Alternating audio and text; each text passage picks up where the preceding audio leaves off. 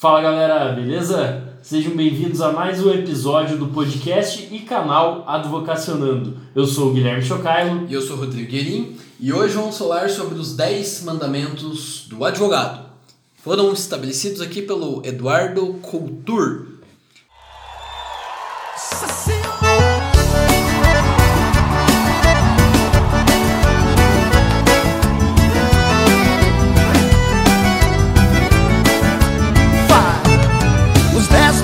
Mandamentos do amor.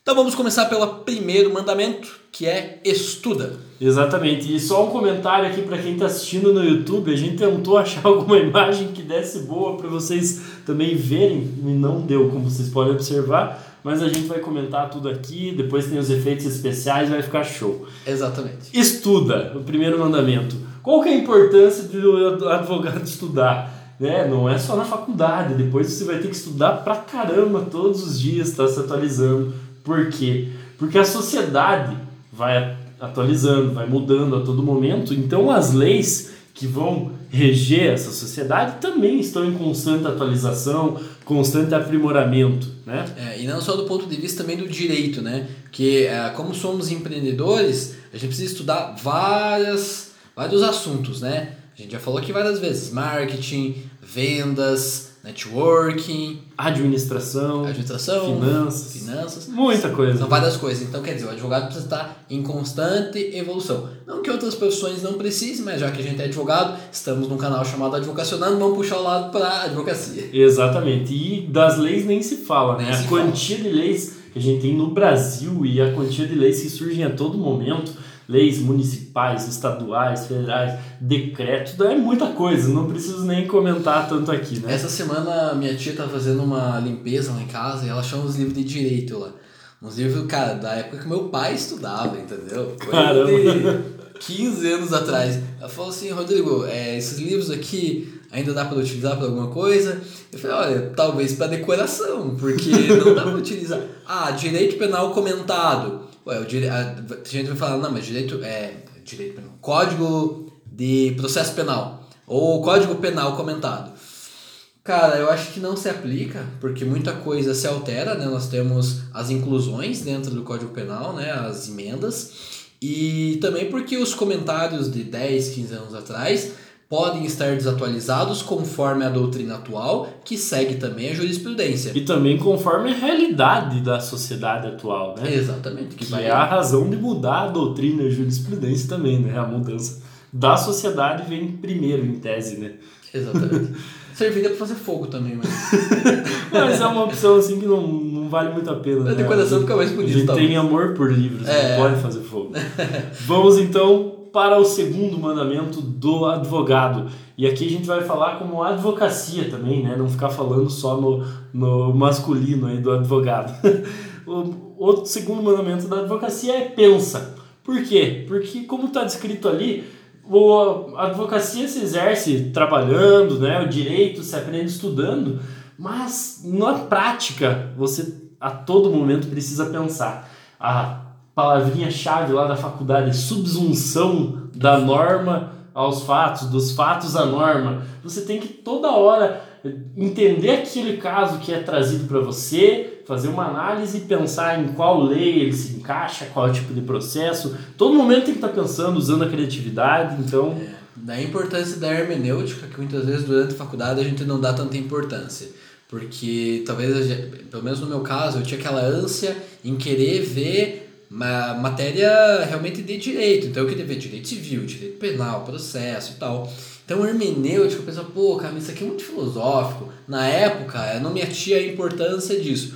eu também. É, acho É a que é, regra, é a né? minoria né, que se atém. à A gente quer ver direito, a gente quer ver lei, né? A gente quer ver júri, a gente quer ver essas coisas. Mas a importância da hermenêutica, como você falou, a subsunção do fato à norma, tem tudo a ver com você ser uma pessoa multidisciplinar. Para você ser uma pessoa multidisciplinar, você não pode ser uma pessoa que tem a visão quadrada, sempre para frente, igual aqueles cavalos com, com um tapa-olho. É. Você precisa ser uma pessoa que está sempre raciocinando, vendo novas formas de achar soluções, porque nós somos resolvedores de problemas, precisamos pensar fora da caixa e como se falou, é, realmente, né, que nem está escrito ali, né, o direito se aprende estudando, mas exerce pensando, porque você não vai só aplicar, você vai raciocinar sobre a norma, vai aplicar o fato e vai criar uma coisa nova. E se você não pensa, se você simplesmente pega um conhecimento ali, decora todas as leis, mas não pensa em como interpretar, como utilizar aquilo ali na prática, não usa essa criatividade, você vai ser muito limitado. Você não vai conseguir buscar soluções alternativas, soluções criativas para fazer o melhor pelo seu cliente, para buscar um resultado melhor. E quem consegue ser mais criativo, buscar soluções mais inovadoras, diferentes da maioria, logicamente pode ter a, possibilidade de ganhar honorários muito acima da média também, né? Exatamente. O terceiro mandamento, então, seria trabalha.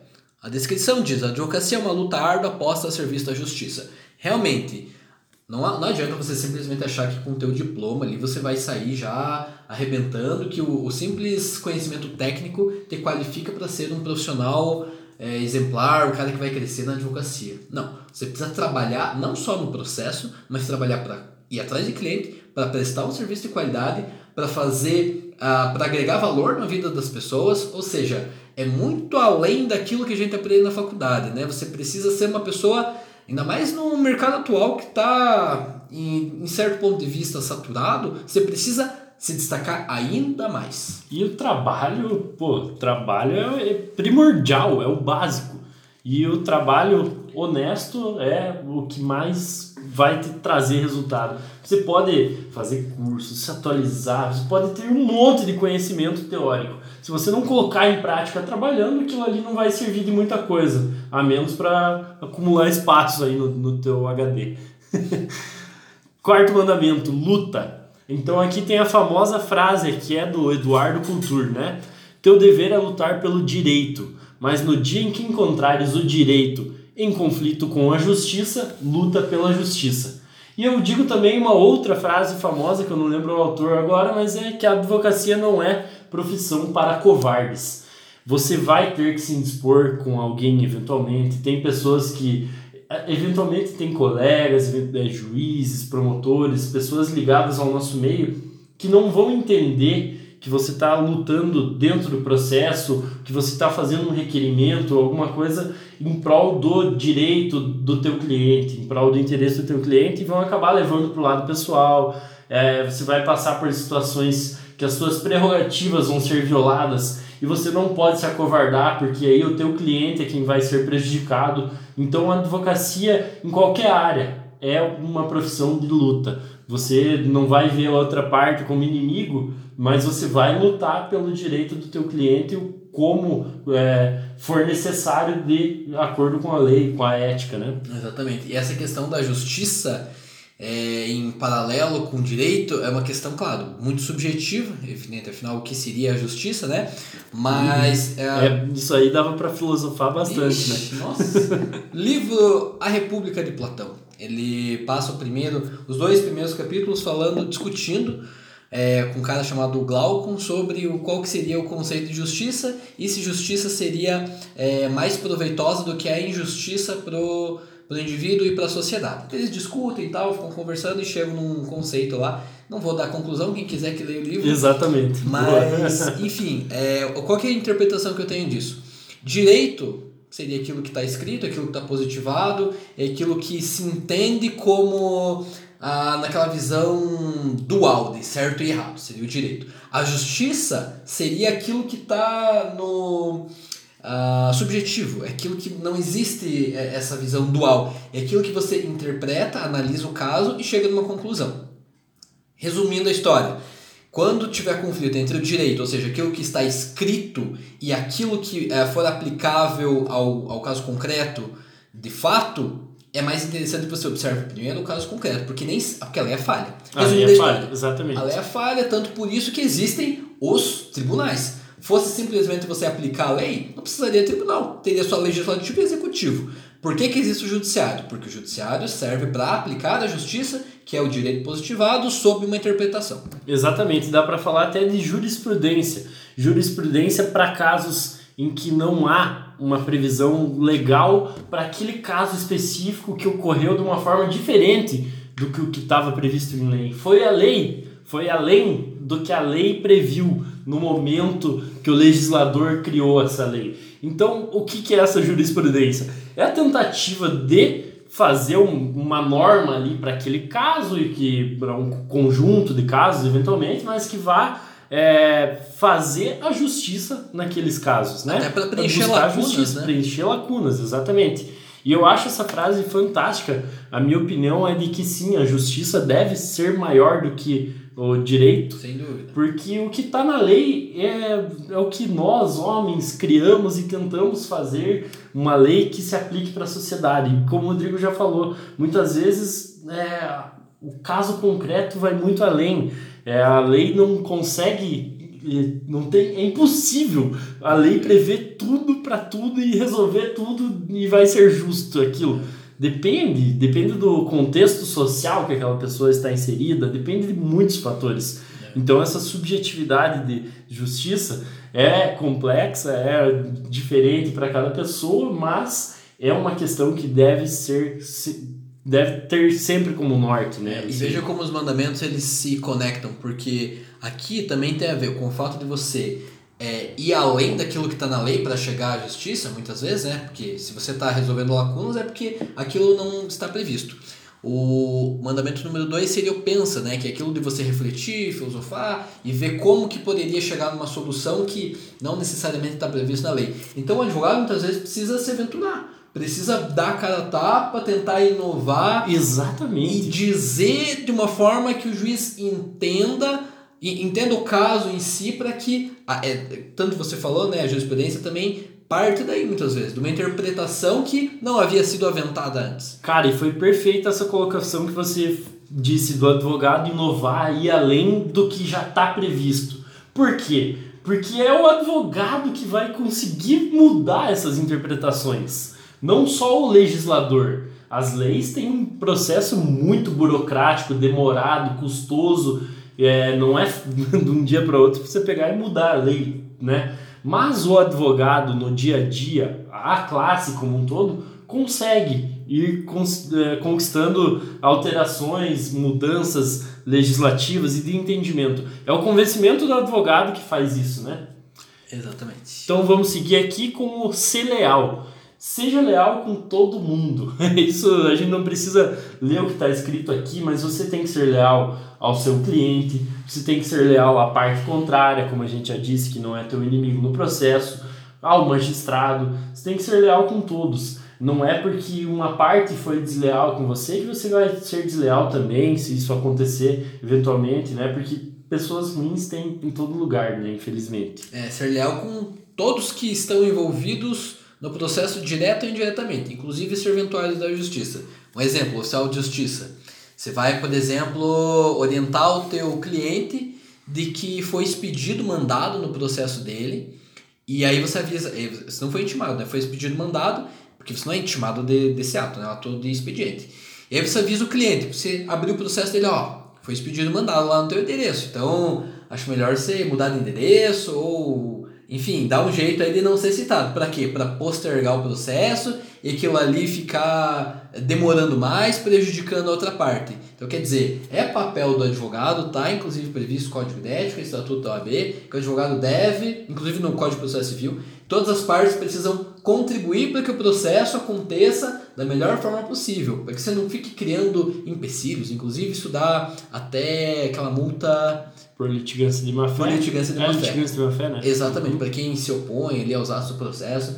E não, não nem só pela questão da, da, da, da, punição, mas pela questão interna, questão ética, questão do brilho, questão de você ser uma pessoa correta. Porque não adianta, a pessoa que faz as coisas erradas, em qualquer que seja o campo da vida dela, ela tende a replicar aquilo nos outros campos. Então tem aquela uhum. questão também da pessoa é, infiel, né? A pessoa infiel no relacionamento que provavelmente vai ser infiel também com os sócios, com a família, com os amigos. Então tem é, a gente acredita muito nisso, de que você, a, a lealdade não tem como você ser meio leal. Exatamente. Ou você é leal, isso está em você Exatamente. ou não está.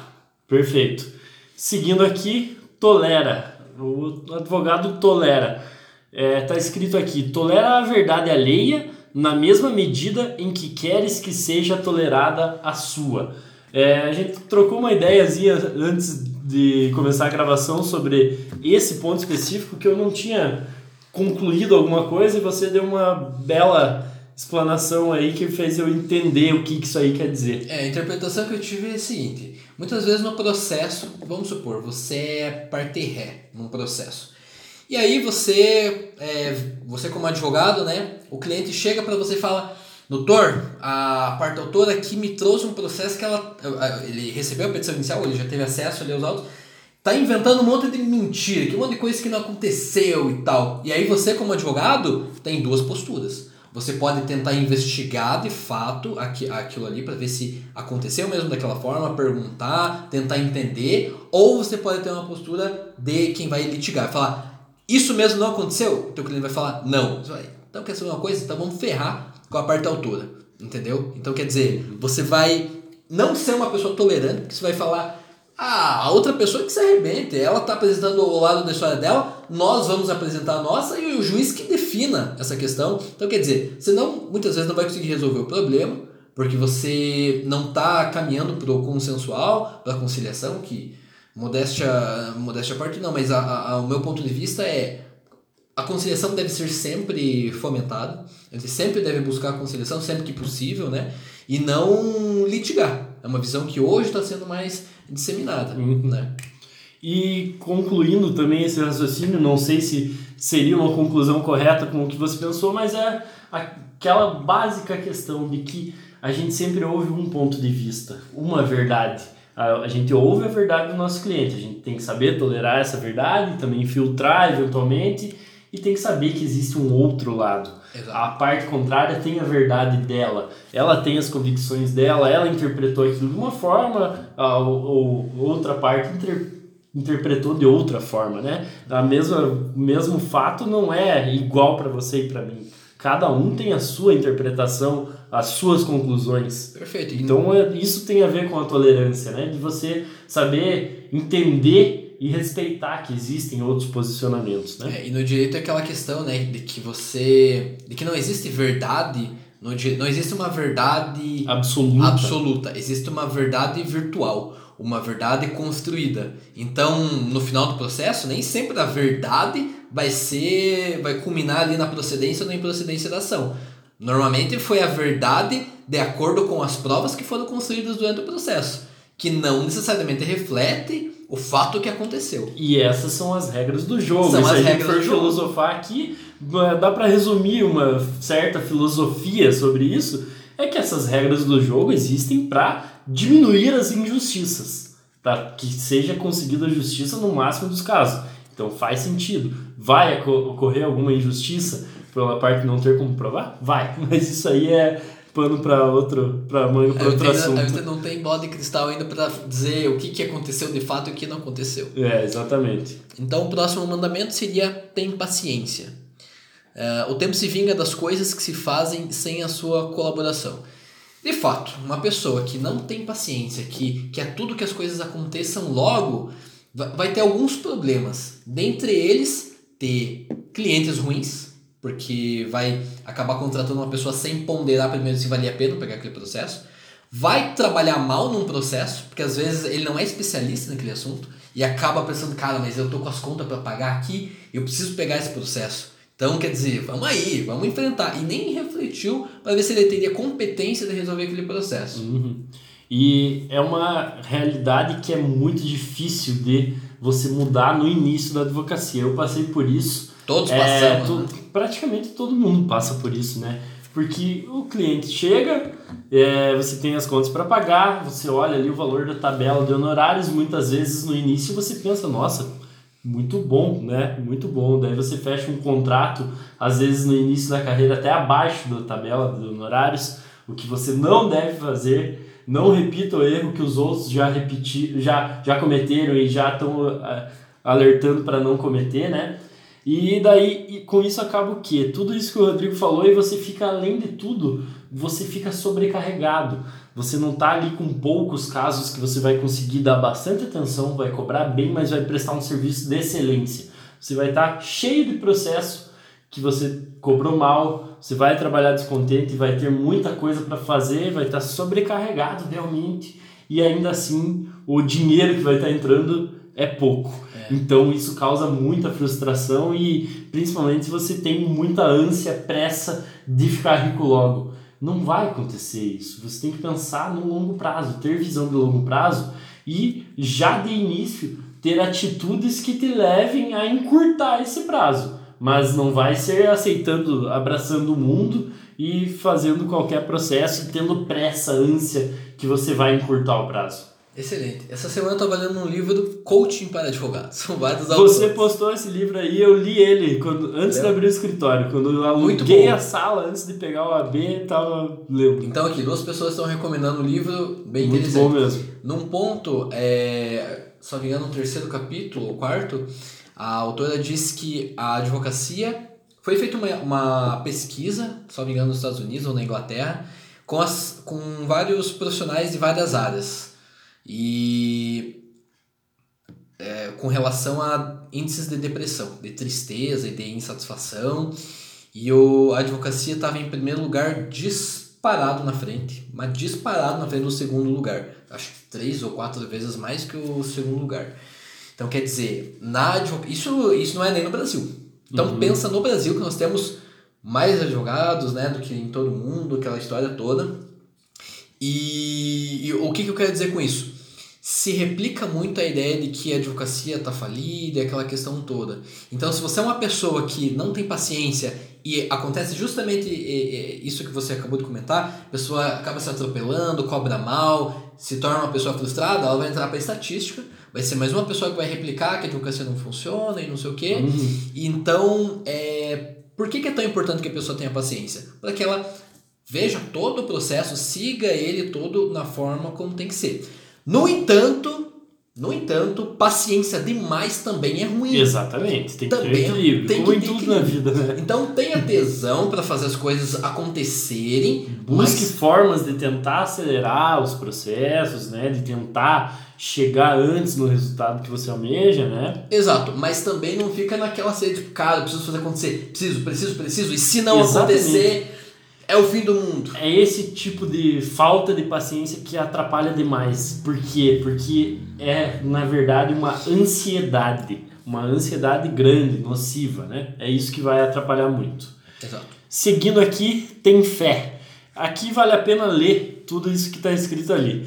Tem fé no direito como o melhor instrumento para a convivência humana. Por quê? Porque o direito serve para regular a vida em sociedade. Ele serve para dar essa, as regras de convivência, você ter um, um certo limite onde começa a liberdade do outro, né? É, e se você discorda disso, porque tem pessoas que podem estar pensando, não, mas eu acredito que se eu vivesse numa ilha, se eu vivesse isolado, ou se eu vivesse numa sociedade só com animais, não seria uma sociedade, mas enfim, eu só com animais seria melhor. Mais uma vez, recomendo a leitura do livro A República de Platão. Também trata dessa questão e abre bastante a tua cabeça, não te dá nenhuma resposta conclusiva, mas te faz refletir sobre esse Refletir. assunto. E é quase impossível você não chegar à conclusão de que é impossível a gente viver em algum outro tipo de modelo que não seja em sociedade. Questão de Exatamente. segurança, de praticidade, de distribuição melhor de trabalho, de renda, reprodução, facilidade em desempenhar as atividades do dia a dia, enfim, um monte de coisa. Perfeito. É fé também na justiça como o destino normal do, do direito, né? A justiça como um, um caminho a ser buscado pelo direito, exatamente.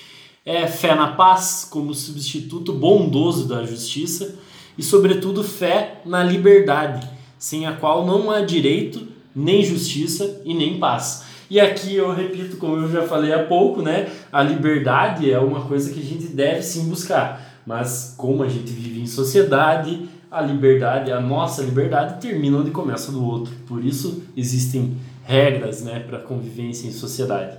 Mas ter fé, ter fé de uma forma mais é, subjetiva aí também, fugindo um pouco do, da questão do direito, mas ter fé de que você vai conquistar as coisas que você deseja, é, conquistar o que você deseja para sua carreira como advogado e ter fé na advocacia, na classe da advocacia como uma classe que briga pela justiça, briga por uma sociedade melhor, tem que ter fé nisso. Se o advogado não tem fé nisso, o advogado não vai ter tesão para trabalhar mesmo e vai ser um, um advogado dos que vão virar estatística, né? Do, da, do, do insucesso né? na carreira. Perfeito. É, uma pessoa que não acredita em si e que não acredita no potencial de que pode vir a ser uma pessoa bem-sucedida, é uma pessoa que só vive um dia após o outro. Então, aqui não funciona nem na advocacia, nem em qualquer lugar. Pessoa que não acredita que pode melhorar, cara, é o tipo de, de vida que. É, fica na mediocridade. Fica né? na mediocridade. Então, tem a fé de que você, tudo isso que você falou realmente é, tá, é autoexplicativo. Não vou nem complementar, tá perfeito. o próximo mandamento, então, seria esquece. A advocacia é uma luta de paixões. Se a cada batalha for descarregado a tua, for descarregando a tua alma de rancor, dia chegará em que a vida será impossível para ti. Terminando o combate, esquece tanto a vitória como a derrota. Cara, isso Fantástico. aqui, isso aqui terminou a audiência de instrução. Roupa suja, testemunhos, caramba, pau quebrando, porra, tudo acontecendo. No final, os dois advogados se mataram na audiência porque um tentando defender os interesses do seu cliente e não querendo demonstrar fraqueza no, durante a audiência para outro cliente, para o juiz, para outro advogado. Pode sair depois pensando, cara, aquele cara ali me ferrou, aquele cara ali, pô, tá querendo me fazer parecer pequeno na frente do meu cliente. Cara, é isso aqui, esquece, cara. Processo é processo, vida pessoal, universo real é outra coisa. E sabe o que, que pode acontecer para outros advogados nesse mesmo exemplo de uma audiência super tensa que cada um brigou com tudo que tinha, com todas as armas do direito ali que tinha naquela audiência pelo seu cliente, que eventualmente se conhecem e entenderam a coisa do esquecimento eles vão sair vão para um happy hour depois é. dessa audiência, os dois vão relaxar junto, cada um vai discutir ali o seu ponto de vista, relaxando, esquecendo. Você não pode ficar bitolado com o serviço. Você tem que ter os seus momentos de desligar, né? Vai lembrar na hora que você for redigir as alegações finais ali depois da audiência, mas é sobretudo você deixar a vida seguir. A vida segue esquece as derrotas, porque vão acontecer. É, não tem como você ser um advogado igual o do advogado do diabo lá do filme que ganha tudo. Vai chegar a hora que você vai ter alguma derrota. É, isso é normal. Não é porque você não desempenhou o seu melhor papel. Por mais que você faça tudo que for possível, vai ter casos que o direito simplesmente não está com no, no lado do seu cliente, né? É. Esquece isso e esquece também as vitórias, porque para você não se deslumbrar, se não achar que vai ganhar sempre, não, não perder a humildade eventualmente, né? Você tem que esquecer também as vitórias e seguir em frente. Claro, esse esquecimento também com equilíbrio, né? Como tudo na é, vida. Né? Esquece as derrotas, mas lembra-se das lições que você tirou delas. Assim como esquece as vitórias, mas lembra-se de que você é capaz de conseguir êxito, inclusive em questões que você muitas vezes se julgava incapaz. Incapaz. Acontece às vezes no processo, você se surpreende. Você entra com uma, uma ação que você, cara, será? Difícil. Difícil, mas durante a construção você, pô, cara, consegui. Então é legal você, como você falou, é, não, não achar que, que, que, o resu, que aqueles seus resultados te define, que você ou é um perdedor ou, que, ou você é um vencedor. Não. Exatamente. Todos não achar somos... que os resultados se definem. Exato. Define muito. Nós somos é, equilíbrios, né? Ninguém só ganha, ninguém só perde. Todo mundo tem equilíbrio. Mas lembre-se de tudo que você pode tirar dali para sempre estar em constante evolução. Exatamente. Nós somos uma eterna construção. Perfeito.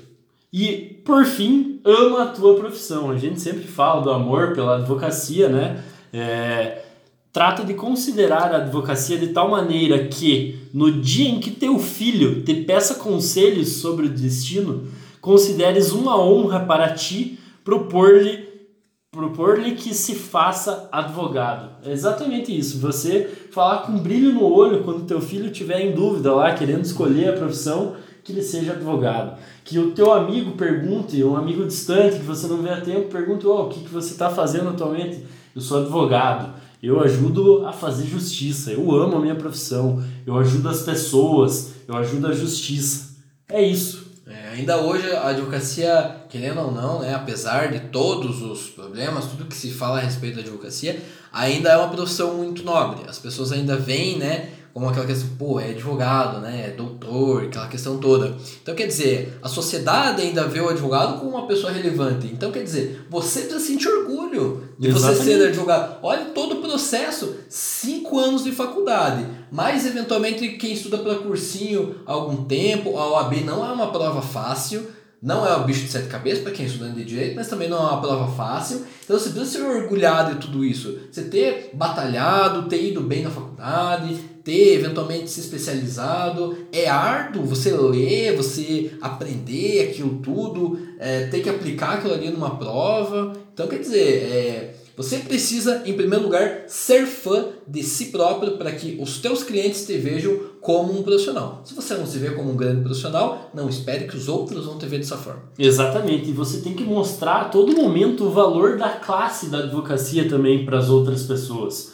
É, muita gente faz piadas zoando advogado, piadas de desonestidade. Mas isso acontece por quê? Porque existem pessoas desonestas na advocacia assim como existem em todos os lugares. Então, por isso é nosso dever mostrar que a advocacia é uma profissão honrada, é uma profissão essencial para a sociedade, né? E você tem que ter esse brilho no olho quando fala da tua profissão. Você tem que amar a advocacia. E assim como o Rodrigo comentou, né, de, de ter orgulho também de você ter conquistado isso. Porque no dia a dia, às vezes, na loucura da correria, você acaba deixando passar, você vai vivendo às vezes no modo automático. É problema atrás de problema e você buscando solucionar e atender bem seus clientes, e você às vezes não tira um tempo para parar e pensar tudo que você já construiu, tudo, tudo que você já fez de bem por muitas pessoas, é, que você já buscou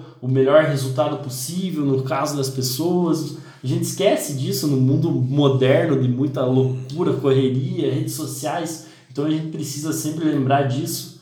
E eu acho que está bem comentado acerca desses mandamentos aí da advocacia. É isso aí. Então, se você está ouvindo a gente no Spotify, deixa pra gente um comentário ou chama a gente lá no direct. A gente vai fazer um post sobre isso ainda no feed para ver o que, que você achou desse episódio, se você concorda ou se você discorda do que a gente disse aqui. E se você está assistindo a gente no YouTube, também deixa um comentário, seu like e se inscreva no canal. Valeu, galera. Até mais. Até a próxima. Para conquistar uma mulher, tem que ter carinho, tem que ter jeitinho, tem que dar aquilo que ela quer. Primeiro tudo começa com uma paquera, o seu olhar bem dentro do olhar dela. E com jeitinho tire para dançar, dance macio pra ela se aconchegar.